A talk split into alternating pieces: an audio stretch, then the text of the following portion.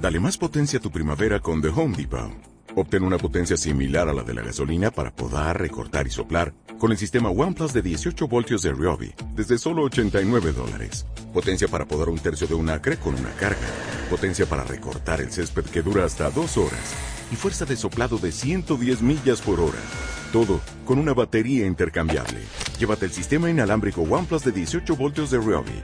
Solo en The Home Depot. Haces más. Logras más.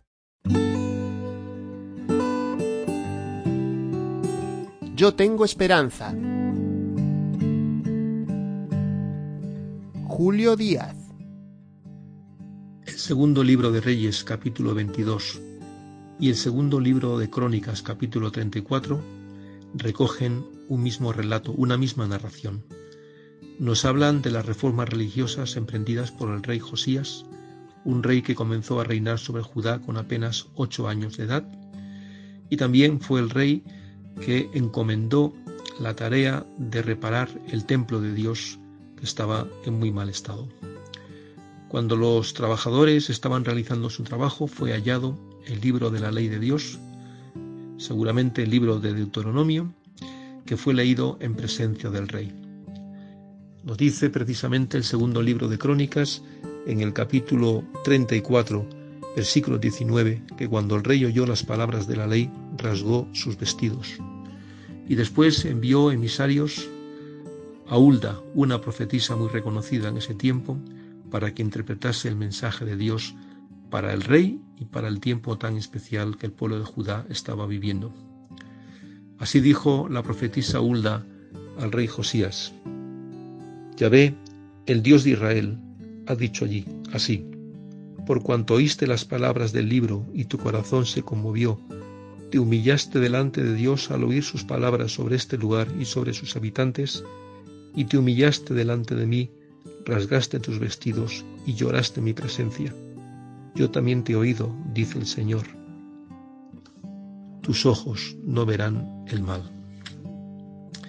En este tiempo de pandemia que con tanta fuerza está azotando nuestro país, son muchos los creyentes que en la privacidad de sus habitaciones están haciendo lo mismo que el rey Josías hizo.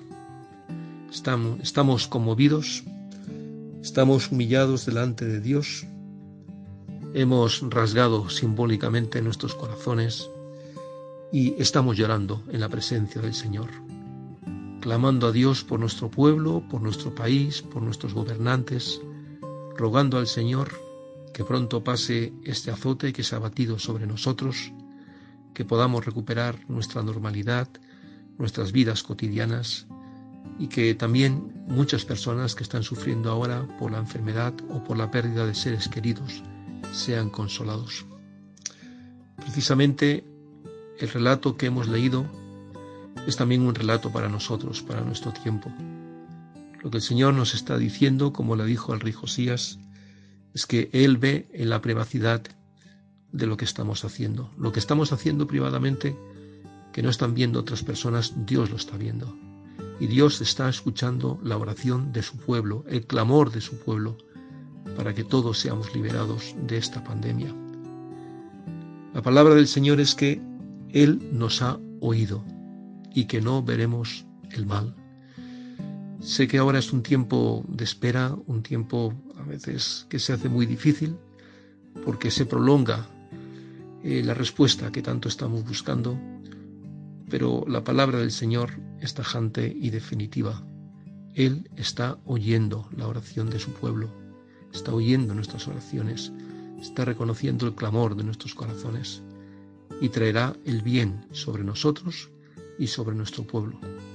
Por tanto, no desmayemos, no dejemos de hacer lo que estamos haciendo. Esta es nuestra contribución no solamente cumpliendo lo que las autoridades están diciéndonos a todos los ciudadanos en cuanto a permanecer en nuestras casas, sino también orando como lo estamos haciendo cada uno de nosotros, en privado, en familia, a través de las redes, orando con una misma oración, que el Señor sane a nuestro pueblo, que sane a nuestro país, también nos permita ver tiempos mejores.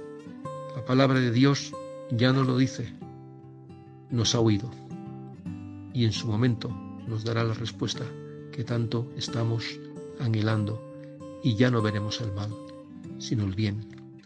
Perseveremos, pues, confiando en la gracia y la misericordia del Señor. Que Dios os bendiga.